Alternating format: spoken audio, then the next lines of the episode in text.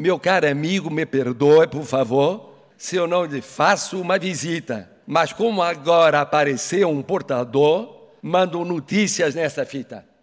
A fita que Chico Buarque enviou aos exilados brasileiros em Lisboa em 1976 serve ao presidente português para um pedido de desculpas. Meu caro amigo, me perdoe, por favor, essa demora.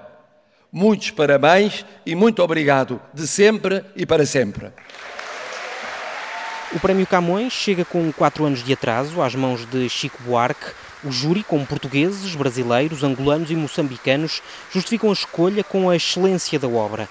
O presidente português não precisa de explicações. Sabemos que aqueles que em diversas instâncias não gostaram do Camões, atribuído a Chico, se dispensaram do absurdo de alegar deméritos estéticos, contestando, em vez disso, as ideias e as opiniões do cidadão Francisco Buarque de Holanda, que a elas tem inteiramente direito e que por elas deu a cara, tanto em liberdade como em ditadura. É uma satisfação corrigir um dos maiores, um dos maiores absurdos cometidos contra a cultura brasileira nos últimos tempos, porque esse prêmio deveria ter sido entregue em 2019 e não foi.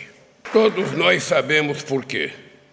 O ataque à cultura em todas as suas formas foi uma dimensão importante do projeto que a extrema-direita tentou implementar no Brasil. Assinado o diploma por Lula e Marcelo, a plateia aplaude de pé. Reconforta-me lembrar que o ex-presidente teve a rara fineza de não sujar o diploma do meu primo Camões, deixando seu espaço em branco para a assinatura do nosso presidente Lula. Receba este prêmio menos como uma honraria pessoal e mais como um desagravo a tantos autores e artistas brasileiros humilhados ofendidos nesses últimos anos de estupidez e obscurantismo. Muito obrigado.